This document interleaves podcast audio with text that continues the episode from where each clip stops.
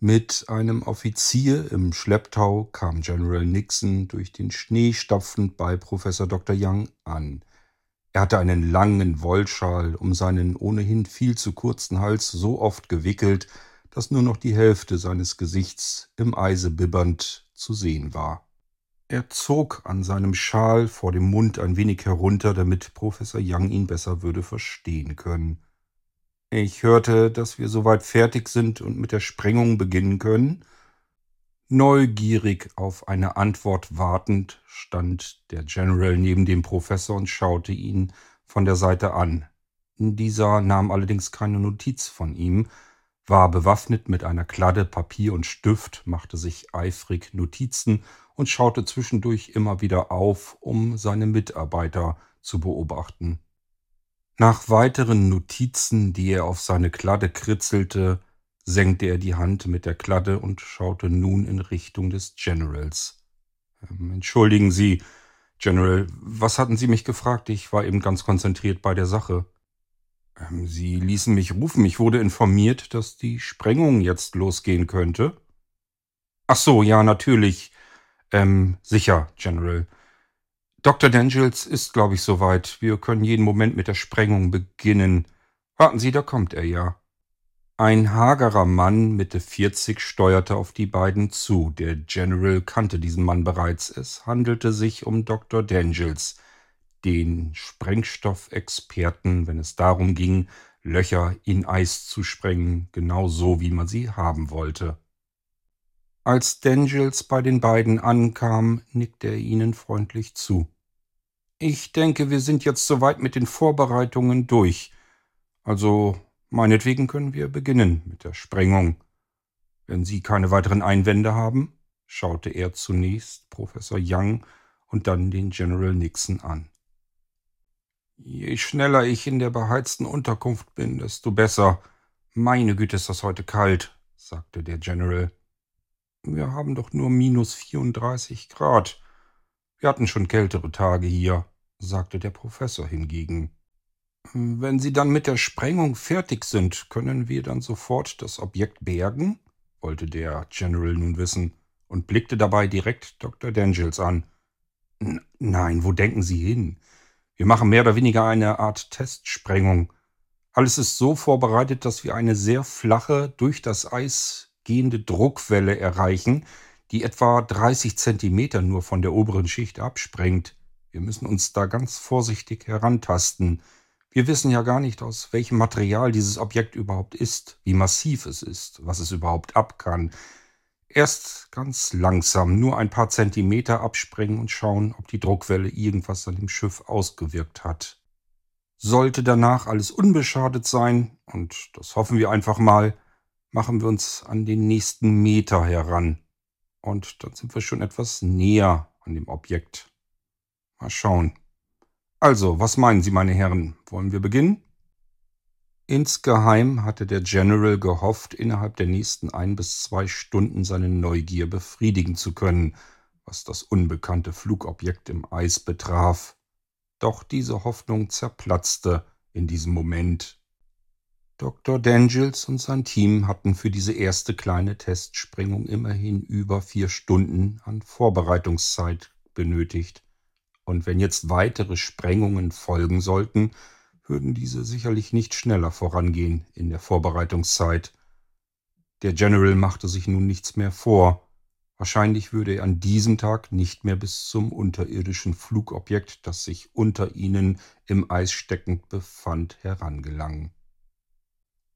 Er ließ sich jedoch nicht anmerken, dass er sich einen schnelleren Erfolg erhofft hatte, und somit stapfte er hinter Professor Young und Dr. Dangels hinterher. Sie gingen sozusagen aus der Gefahrenzone heraus in Richtung des Blechcontainers, in dem sich die Dieselaggregate für die Stromerzeugung befanden. Im Schutze der Seitenwand dieses Blechcontainers würden sie einerseits in Sicherheit sein, falls doch mal ein Eissplitter durch die Sprengkraft mehrere hundert Meter weit in ihre Richtung geschossen wurde. Auf der anderen Seite hatten sie aber den freien Blick auf die Stelle, auf das große dunkle Dreieck im Eis, das nun durch die Sprengung 30 Zentimeter dünner werden sollte. Der General überlegte, ob man von der Sprengung aus dieser Entfernung überhaupt etwas hören würde, denn die Dieselaggregate machten einen fürchterlichen Lärm. Sie standen unmittelbar durch eine Blechwand getrennt neben ihnen. Der stinkende Dieselabgasgeruch bahnte sich seinen Weg durch den mehrfach umwickelten Wollschal hindurch in die Nase des Generals. Nixon war sich in diesem Moment darüber im Klaren, dass der fürchterliche Gestank seine leichten latenten Kopfschmerzen, die er seit dem frühen Morgen mit sich herumschleppte, nicht erleichtern würde. Dr. Dangels nahm sein Handfunkgerät vor den Mund und drückte die seitliche Taste. Sprengung 1, Planquadrat C14, sechs Sprengstellen, freigegeben. Ich wiederhole, alle sechs Sprengstellen von Planquadrat C14 jetzt freigegeben. Er ließ die Seitentaste wieder los und senkte das Funkgerät. Einige Sekunden später ertönte ein lautes Signalhorn, es war so laut, dass man selbst die Dieselaggregate in dem kleinen Blechhäuschen kaum noch wahrnahm. Nur circa zwei Sekunden später war ein lauter, ohrenbetäubender Knall zu hören. In diesem Moment waren die Dieselaggregate nebenan nicht mehr hörbar. Stattdessen schoss nun eine gewaltige, mehrere zig Meter im Durchmesser befindliche Wolke empor in den Himmel hinein bestehend aus Staub, Qualm und Eiskristallen. Dr. Dangels hatte ein Fernglas in der Hand, mit dem er sich die Explosion anschaute, während der Professor und der General das Ganze mit bloßem Auge beobachteten. So standen die drei in sicherer Entfernung und warteten. Über eine Minute, sehr wahrscheinlich. Vielleicht waren es auch zwei oder sogar drei Minuten. Es dauerte jedenfalls eine kleine Ewigkeit, bis die Wolke sich langsam aber sicher wieder auflöste, der Qualm verzogen war und alles Eis wieder heruntergerieselt war. Schließlich nahm Dr. Dangels das Fernglas wieder herunter und meinte nur kurz angebunden Ich denke, meine Herren, wir können uns das Ganze jetzt aus der Nähe ansehen, und ging dann langsam los, die anderen beiden folgten ihm. Sie waren allerdings keine zehn Meter weit gekommen, als ein weiterer, sehr lauter, aber dumpfer Knall ertönte. Was war das? rief der Professor in den nachhallenden Krach. Dann passierte ein weiterer Knall. Er war noch viel lauter und viel gewaltiger als alles vorangegangene. Die Erde, das Eis, erbebte und zitterte unter den Füßen der drei, so dass sie sich auf der Stelle hinwarfen und die Arme verschränkt über den Köpfen hielten. Währenddessen spritzte eine mindestens zehnmal so umfangreiche Wolke, bestehend aus Qualm, Dampf, Wasser, Eissplittern, nach oben empor in den Himmel hinein, viel höher als die letzte, relativ kleine Explosion, wenn man sie denn hiermit vergleichen wollte. Eisiges Wasser und Eissplitter rieselten auf alles herab, was innerhalb der nächsten ein bis zwei Kilometer Entfernung um dieses gewaltige Loch herum sich aufhielt, somit auch auf die drei, die immer noch auf dem Eis lagen und die Hände und Arme schützend über ihren Köpfen hielten. Es dauerte eine Weile, bis die Druckwelle unter ihnen hindurch gekrochen war, unterirdisch durch das Packeis hindurch bis sich der Boden unter ihnen wieder in einen festen, stabilen Untergrund verwandelte und das Zittern und Beben langsam nachließ. Dem unfassbaren Krach zuvor dieser gewaltigen Explosion wich nun ein lautes Fiepen in den Ohren. Minuten dauerte es, bis der Eisregen von oben langsam aufhörte und die drei es wagten, durch ihre verschränkten Arme hindurchzublicken auf das riesige Loch, dort, wo zuvor das dunkle Dreieck im Eis gezeichnet war, war jetzt ein gewaltiges Loch, Meter tief, durch das Eis hindurch bis an eine Wasseroberfläche aus dunklem Wasser. Dann wagten es die drei auch schließlich endlich aufzustehen, was sich als etwas kompliziert erwies, denn wenn man auf diesen Eissplittern zu stehen kam, war es deutlich rutschiger als ohnehin schon auf der Schneedecke, die sich auf dem Eis befand. Im letzten Moment mit einer schnellen Reaktion hielt Professor Young General Nixon am Arm fest. Dieser wäre ansonsten ausgerutscht und wieder hingefallen. Vorsicht, General, diese Eissplitter wirken wie Schlittschuhe auf dem Eis hier. Dankeschön. Das wäre beinahe schiefgegangen, meinte der General. Meine Güte, haben Sie sich denn so verschätzt, Dr. Dangels? Das war ja eine unfassbare Sprengung. Dangels blickte auf das gigantische Loch im Eis. Das war mit Sicherheit nicht von der kleinen Explosion. Die hatten sie zuvor gehört. Das hier kam danach, was immer es war. Das kam nicht von der Explosion? Fragte der Professor ungläubig. Wir haben es doch gesehen. Das war doch eine Explosion, oder nicht? Eine Explosion schon. Eine Explosion ganz sicher, antwortete Dangels. Aber nicht die, die wir vorher geplant und ausgelöst haben. Dies hier war gewaltig, eine Explosion so groß, dass wir sie hätten gar nicht durchführen können. Mich würde wirklich mal interessieren, wodurch das hier passiert sein soll. Vorsichtig, zögerlich, ganz langsam schlichen die drei über die vielen Eissplitter, die auf dem Eis herumlagen, um nicht zu Fall zu kommen. Ähm, ich denke mal, dass das zweite, was wir gehört haben, eine Explosion unter dem Eis war, sagte nun der General. Es ist vergleichbar mit Explosionen, die ich schon gehört habe, als ich in Vietnam war. Wenn man eine Explosion durch eine dicke Wand hört, beispielsweise in einem Luftschutzbunker oder unter der Erde, dann hört man genau diesen Knall so dumpf in den Ohren, wie wir ihn gerade gehört haben. Es kann ja eigentlich nur eine Explosion unter der Eisoberfläche gewesen sein, die dann, aus welchen Gründen auch immer, nicht nach unten, sondern sich nach oben hinaus explodiert hat.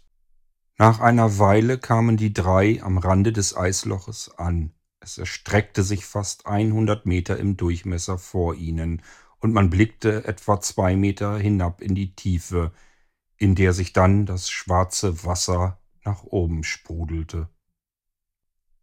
Andere Teamkollegen des Sprengeinsatzkommandos standen woanders am Rand dieses gewaltigen Loches und blickten ebenfalls ungläubig hinab. Na, ob das unser außerirdisches Flugobjekt wohl überlebt hat? fragte der General mehr sich selbst, allerdings laut, so dass die anderen beiden es ebenfalls hörten. Ich befürchte, sagte Dr. Dangels leise, aber überlegt und zeigte mit dem Finger auf den Rand des Eisloches. Das Flugobjekt ist genau das, was hier gerade explodiert ist. Die anderen beiden blickten in die Richtung seines Zeigefingers und sahen es dann ebenfalls. Winzig kleine, aber unzählige Partikel, Metallpartikel am Rande des Eisloches, in derselben Farbe, wie es das Flugobjekt hatte, das zuvor im Eis feststeckte. Eine wissenschaftliche Katastrophe, seufzte nun der Professor. Nicht nur für die Wissenschaft, meinte der General. Auch ich werde heute einige Menschen sehr schwer enttäuschen müssen. Dann plötzlich gab es in rund 40 Metern Entfernung eine hektische Aufregung mehrerer Teamkollegen des Sprengkommandos.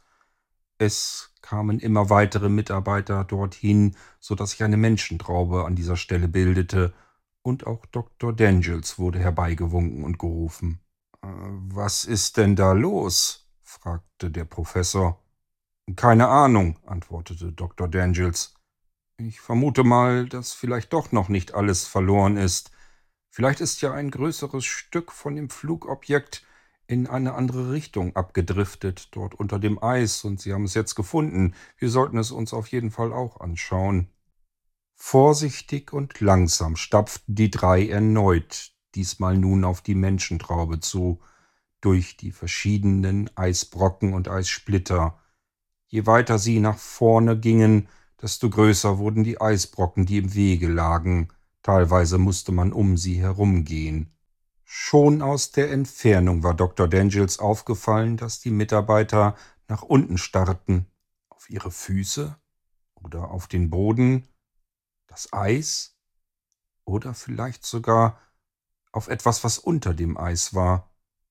Teilweise zeigten sie mit den Fingern nach unten, hatten offensichtlich wieder irgendetwas gefunden. Als die drei ankamen, fragte er daher auch, äh, Habt ihr irgendetwas unter dem Eis gefunden? Allerdings, Dr. Dangels. Hier, schauen Sie doch mal. Der Doktor schaute nach unten. Mittlerweile stand auch der Professor und der General neben ihm. Es befand sich relativ weit oben in der Eisoberfläche.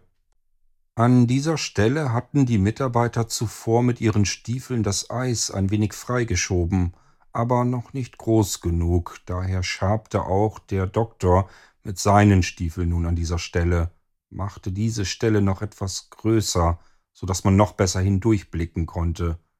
Unter dem Eis erblickte er es, schemenhaft, nicht detailliert, nicht klar, und dennoch konnte man genau sehen und erahnen, um was es sich dort unten im Eis handelte.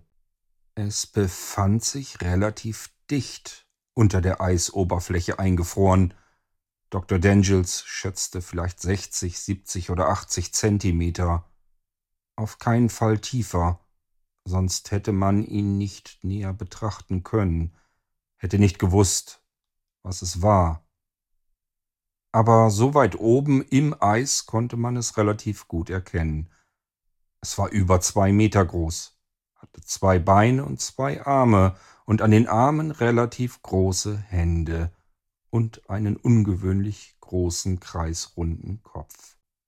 Nun, meine Herren, zumindest gehen Sie nicht mit leeren Händen nach Haus, sagte Dr. Dangels schaute weiterhin ungläubig nach unten ins Eis.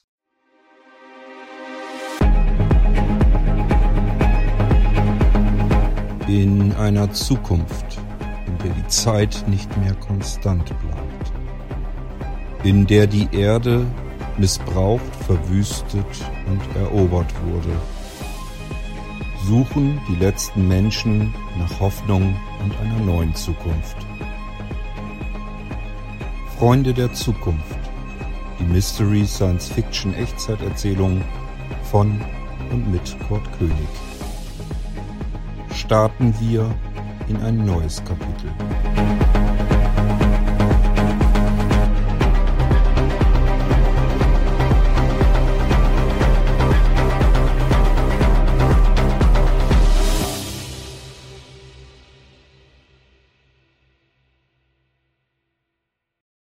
Mit einem flauen Gefühl in der Magengegend folgte ich Rieger durch das Gängesystem der medizinischen Versorgung von Atlantis auf dem Weg zum Regenerationsraum 2, in dem sich Antonio befand.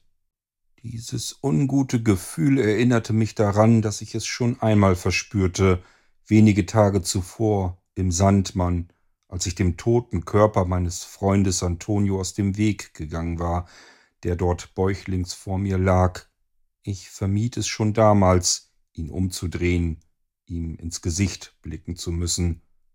Was würde mich nun erwarten, dort im Regenerationsraum 2? Eine aufgelöste Franka stellte ich mir vor, wie sie vor der Scheibe saß und wartete, darauf wartete, dass irgendein Wunder passierte und Antonio zum zweiten Mal zurück ins Leben holte und hinter der Scheibe vermutlich wieder dieser abgedunkelte Raum mit dem Regenerationstank darin, in dem sich wiederum Antonio befand, aber in welchem Zustand? Was also erwartete mich? Und woher kam überhaupt plötzlich dieses seltsame Gefühl, das mich daran hinderte, Antonio anzusehen? Ich fragte mich das bereits im Sandmannschiff. War es vielleicht eine Art unbewusster Instinkt, eine Gewissheit, ohne es zu wissen, dass ich Antonio vielleicht diesmal wirklich nie wieder in die Arme schließen konnte und ihn dann doch lieber so in Erinnerung behalten wollte, wie ich ihn kannte, als er noch lebte. Bislang hatte Lima jedenfalls noch keine Anpassungsmöglichkeit des Lungentransplantates gefunden. Die Aussichten waren aussichtslos. Das hatte mittlerweile auch Rieger und auch Jon mir bereits zu verstehen gegeben. Und ich würde gleich Franka begegnen. Zum ersten Mal seit ich wieder am Leben war. Mich konnte man retten, ich war am Leben, Antonio nicht und würde es wahrscheinlich nie wieder sein. Ich war dazu verdonnert, ihr Mut zu machen, obwohl ich selbst keinerlei Mut mehr verspürte.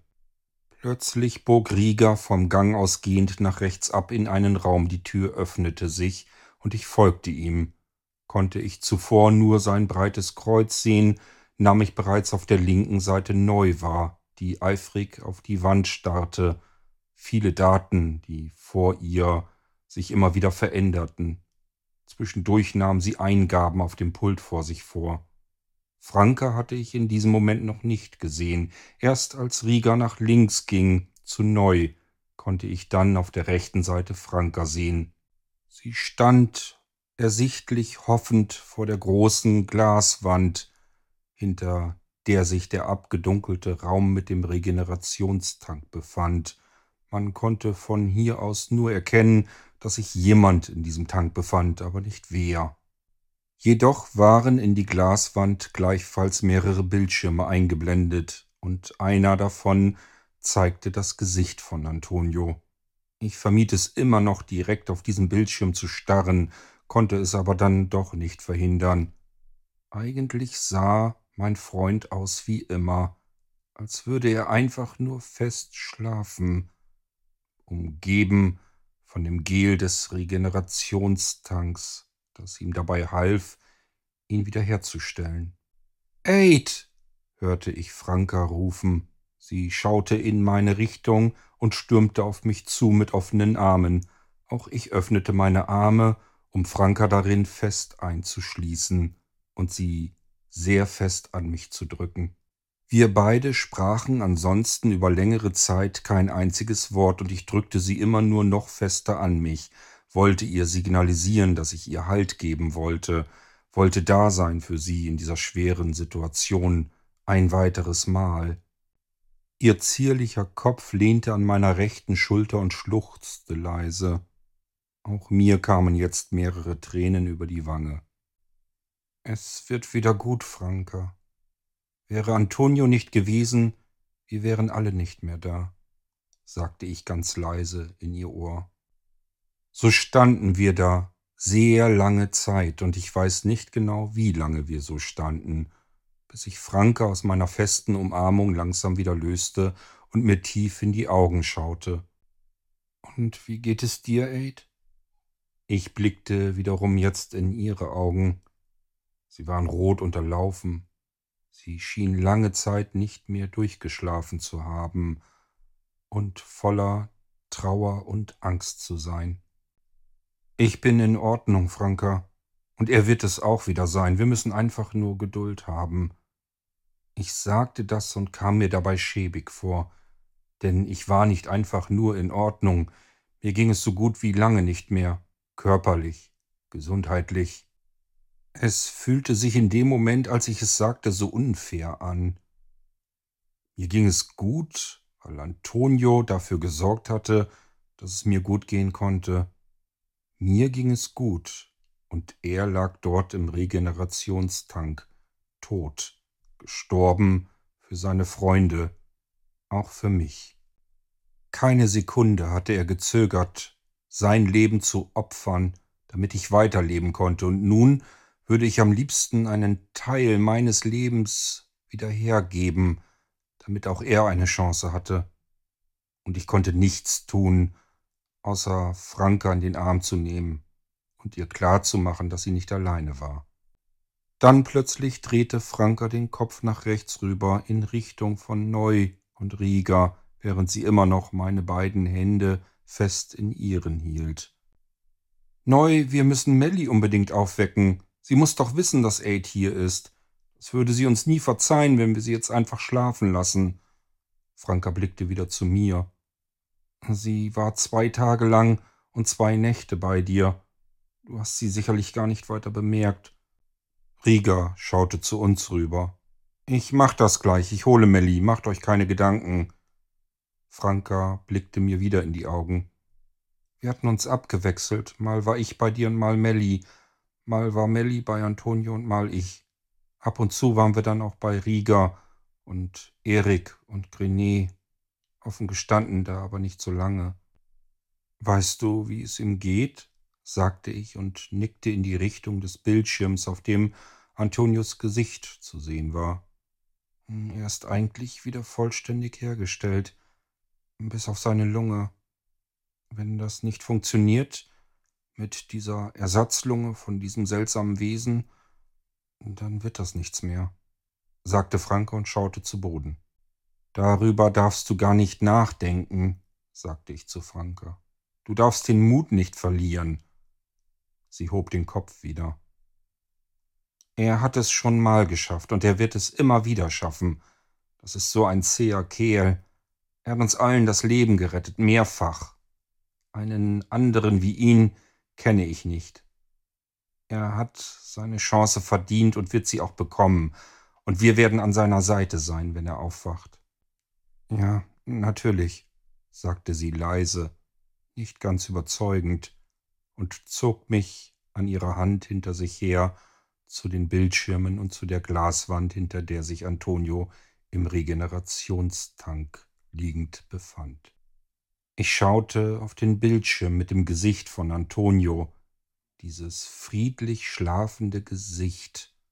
Dann schaute ich auf den Bildschirm darunter, auf dem sich mehrere Daten befanden, die ich so ziemlich allesamt gar nicht verstehen konnte, während ich aus dem Augenwinkel mitbekam, dass Rieger den Raum verließ, vermutlich um Melly zu holen.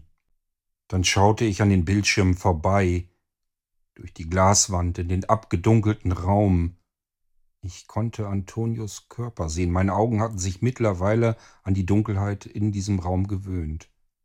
Eigentlich sah er besser aus als beim ersten Mal, als seine zerfetzte Schulter so seltsam verdreht aussah in diesem Tank. Und nun war er ganz.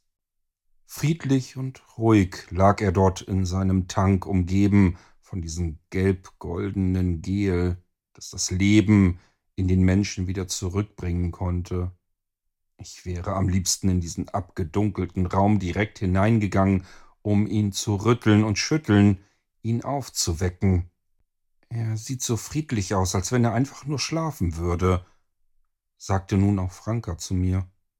Ja, du hast recht, antwortete ich. Plötzlich stand dann Neu direkt hinter uns und legte ihre Hände auf jeweils unsere Schulter. Ich habe eine gute Neuigkeit für euch, sagte sie leise, aber bestimmt. Ich blickte in ihr Gesicht. Was konnte denn jetzt eine gute Neuigkeit sein, während wir hier auf den toten Antonio starrten? Erik wurde soeben von seinen Anschlüssen getrennt. Er kann jetzt wieder selbstständig atmen und sein Herz schlägt ruhig und stabil. Er kommt über den Berg, er hat es geschafft. Es wird noch eine Weile dauern, aber er ist bald genauso fit wie du, sagte Neu und schaute mich dabei an. Oh, das ist ja wundervoll, sagte Franka. Ein Lächeln blitzte durch ihr Gesicht. Sie sah damit schon deutlich besser aus, aber nur kurze Zeit, bis sich ihr Gesicht wieder in die Stimmung zurückversetzte, in der sie sich zuvor befand. Siehst du, Franka, das Glück ist auf unserer Seite, sagte ich und blickte Franka dabei an. Dann schaute ich wieder zu Neu rüber. Wie sieht es denn mit Grenet aus? Hm, schon besser. Sie ist noch nicht ganz über den Berg und muss immer noch angeschlossen bleiben. Hoffen wir das Beste. Und auch für Antonio, sagte Neu und blickte ebenfalls in den abgedunkelten Raum durch die Glaswand hindurch zu Antonio rüber. Dann öffnete sich die Tür des Raumes, Rieger kam hindurch und nach ihm dann Melli. Sie strahlte durch das ganze Gesicht und stürmte auf mich zu, ebenfalls die Arme weit offen haltend. Aid, endlich, sagte sie, und auch sie schloss sich fest in meine Arme ein. Immer wieder küssten wir uns und weinten dabei, aber es waren Freudentränen, ist alles mit dir in Ordnung? Wie fühlst du dich? wollte sie dann irgendwann wissen. Es ist alles in Ordnung mit mir. Ich fühle mich gut, sagte ich und beruhigte sie damit. Ich bemerkte, dass Franka mit versteinerter Miene links neben mir stand und breitete erneut meinen linken Arm aus, um sie an uns heranzuziehen, mit in die Umarmung einzuschließen. So standen wir drei, uns umarmend, und die Tränen kullerten über die Wangen. Auch Rieger und Neu konnten nicht länger in diesem Raum für sich einzeln und allein stehen. Sie kamen ebenfalls zu uns dicht heran, und wir nahmen uns nun allesamt in den Arm, so standen wir dort im Kreis, weinend, weinend durch die Freude, uns überhaupt wieder in den Arm nehmen zu können, und weinend um die Angst der Freunde, die wir jetzt noch nicht in den Arm nehmen konnten. Aber ich glaube, dieser Moment gab uns eine ungeheure Kraft.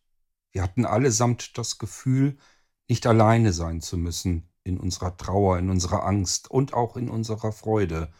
Wir waren wie immer gemeinsam eine Familie, Freunde, zusammen mit Freunden, die wir zuvor gar nicht kannten, die nun ebenfalls zu unserer kleinen Familie dazugehörten, Rieger, Neu und Jon. Längst schon gehörten sie fest mit dazu, zu unserem kleinen elitären Kreis, der sich irgendwann einmal auf den Weg gemacht hatte, aus Rhythm City heraus, um den Rest der Erde zu erkunden.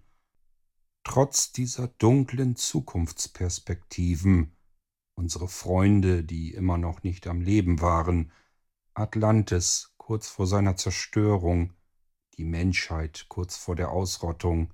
Hier war nichts in Ordnung und dennoch wollten wir jeden Tag leben, erleben, alle gemeinsam, miteinander, zusammen. Das war das wichtigste Ziel, der aktuelle Tag.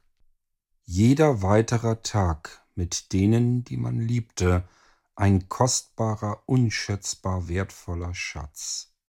Und genau deswegen standen wir dort so lange im Kreis, weinend, dieses Gefühl genießend, nicht allein zu sein, sondern gemeinsam, zusammen, ein Wir-Gefühl.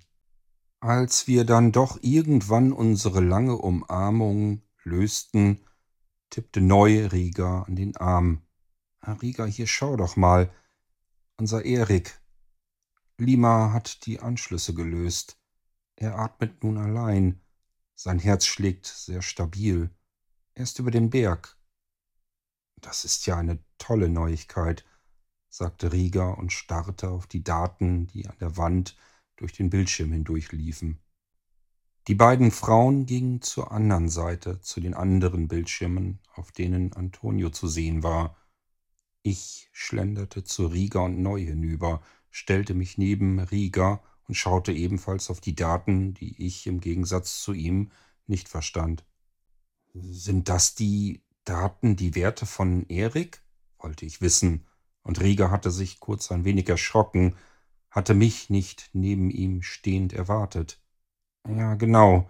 Das sind die Daten. Das ist im Prinzip jede einzelne Körperfunktion, die du von hier aus beobachten kannst. Ihm geht es blendend, genauso wie uns beiden, sagte Rieger, und ich meinte in seiner Stimme herauszuhören, dass er sich ebenso Gedanken machte wie ich. Warum hatten wir es verdient, dass es uns so gut ging, und den anderen ging es überhaupt nicht gut? Die Daten auf diesem Teil des Bildschirms, auf den ich starrte, änderten sich sehr langsam. Sie blieben auch auf der Stelle stehen. Es tat sich zwar immer irgendetwas auf diesem Bildschirm, aber es verhielt sich relativ ruhig. Im Gegensatz dazu, rechts daneben, auf einem anderen Teil dieses gewaltigen Bildschirms, rasten die Daten förmlich durch den Bildschirm hindurch. Teilweise blitzten Zeilen nur kurz auf, um dann gleich sofort wieder von der Bildfläche zu verschwinden. Äh, und, und was ist das? sagte ich und zeigte mit dem Finger auf dieses hastige Datenchaos. Das sind temporäre Daten, die Lima jedes Mal anlegt, nachdem er eine neue Anpassung der Ersatzlunge ausprobiert hat, um sie dann gleich wieder zu löschen, wenn das Ganze nicht erfolgsversprechend war. So schnell geht das? Ja, Lima kann sehr, sehr schnell rechnen. Das, was du hier siehst auf dem Bildschirm, was an uns vorbeirast, was wir kaum beobachten können, sind letzten Endes nur die Ergebnisse seiner Anpassungen. Die Anpassungen selbst könnten wir in dieser Geschwindigkeit gar nicht beobachten. Erstaunlich, sagte ich und ließ den Mund dabei offen stehen. Ich vermute, wollte ich nun wissen, dass Lima alle Ressourcen benötigt, um diese komplexen Berechnungen durchführen zu können, oder? Riga schaute mich verwundert an. Warum fragst du so etwas Eigenartiges? Ich frage mich eben, ob Lima auch parallel andere komplexe Berechnungen erledigen könnte, ohne dass es ein Nachteil für Antonio wäre. Ich weiß zwar nicht, was du vorhast, sagte Rieger, aber natürlich kann er parallel Berechnungen vornehmen, das tut er unentwegt. Er kümmert sich um komplett ganz Atlantis, ohne dass es irgendeinen Nachteil für Antonio hätte. Ich dachte weiter nach. Ähm, Rieger, ich fühle mich in Topform, in Hochform, wenn du so willst, sowohl mental als auch körperlich. Ja, das ist doch normal, das erzählte ich dir doch, antwortete Rieger beim Frühstück. Das kommt von der Regeneration. Du hast eine Frischzellenkur sozusagen durchgemacht. Es ist im Prinzip eine ganze Menge neu in deinem Körper, auch in deinem Gehirn. Das fühlt sich eben dann so an. Ja, und umso hilfloser fühle ich mich hier. Ich kann nichts tun, weder für Antonio noch für Grenet. Ja, und? Wir müssen alle warten, solange bis Lima ein Ergebnis hoffentlich ausspuckt und wir mit der Arbeit mit der Anpassung der Lunge dann beginnen können. Ja, und selbst dann, ihr könnt das, ich kann das nicht, bemerkte ich kopfschüttelnd. Aber ich denke, ich habe noch eine andere Aufgabe, und um die könnte ich mich kümmern. Jetzt machst du mich aber neugierig, sagte Rieger und blickte mich an. Ich hatte noch eine Aufgabe angenommen, erinnerst du dich, Rieger? Eine wichtige Aufgabe, und an der würde ich in dieser Hochform jetzt sehr gerne arbeiten, um überhaupt irgendetwas Sinnvolles tun zu können. Rieger schaute mich nahezu entgeistert an. Welche Aufgabe meinst du denn? Ich wollte doch Kontakt aufnehmen zu den falschen Freunden, zu den Besatzern. Du erinnerst dich doch. Ich muss mit ihnen verhandeln, um Atlantis zu retten das Projekt Atlantis an die Wasseroberfläche zu befördern, um dort die Kuppelgeneratoren vernünftig reparieren zu können, um Zeit zu bekommen, um den Problemen hier unten aus dem Wege zu gehen und um alles andere zu tun, statt Atlantis einfach nur zu evakuieren und aufzugeben. Wir haben keine Zeit. Und das bisschen Zeit, was wir haben, muss ich nutzen, um mit diesen Freunden, unseren Besatzern zu verhandeln. Rigas Gesicht nach zu urteilen, wirkte ich wie ein Rätsel auf ihn. Ich soll dich nach oben bringen, an die Erdoberfläche, nach Rhythm City mit dem Sandmann, richtig? fragte er mich. Das war vorher mein Plan. Jetzt wäre er Plan B. Ich glaube, vielleicht könnten wir schneller Kontakt aufnehmen. Aber dafür brauche ich dich, euch, vielleicht ein Wissenschaftsteam, das sich damit auskennt, und vermutlich sogar Lima. Und deswegen fragte ich. Also jetzt hast du aber meine ungeteilte Aufmerksamkeit. Ich bin gespannt, wie dein neuer Plan sich anhört, sagte Rieger und schaute neugierig zu mir. Der Sandmann 1, Rieger, der wurde doch geborgen, mit uns zusammen darin, als wir alle tot waren. Äh, richtig? Ja, natürlich. Und was hat der damit zu tun? wollte Rieger wissen. Ähm, wo steht er jetzt? Na, im Hafen, wo er sonst auch steht. Man ist schon dabei, ihn wieder herzurichten. Das wird aber noch einige Tage andauern. Also wenn ich dich irgendwo hinbringen soll, dann müssen wir den Sandmann 2 nehmen. Nein, sollst du nicht. Das ist wie gesagt nur Plan B, antwortete ich. Und was ist nun Plan A? Der Securebot, befindet der sich immer noch im Sandmann 1? wollte ich wissen. Nein, natürlich nicht. Der ist jetzt in einer speziellen Sicherungskammer. im wissenschaftlichen Teil dieses Gebäudekomplexes. Warum fragst du nach dem Securebot? Den benötigen wir jetzt, sagte ich nachdenklich und starrte einfach nach vorne auf dem Bildschirm, ohne ihn abzulesen. Den brauchen wir jetzt, den Securebot.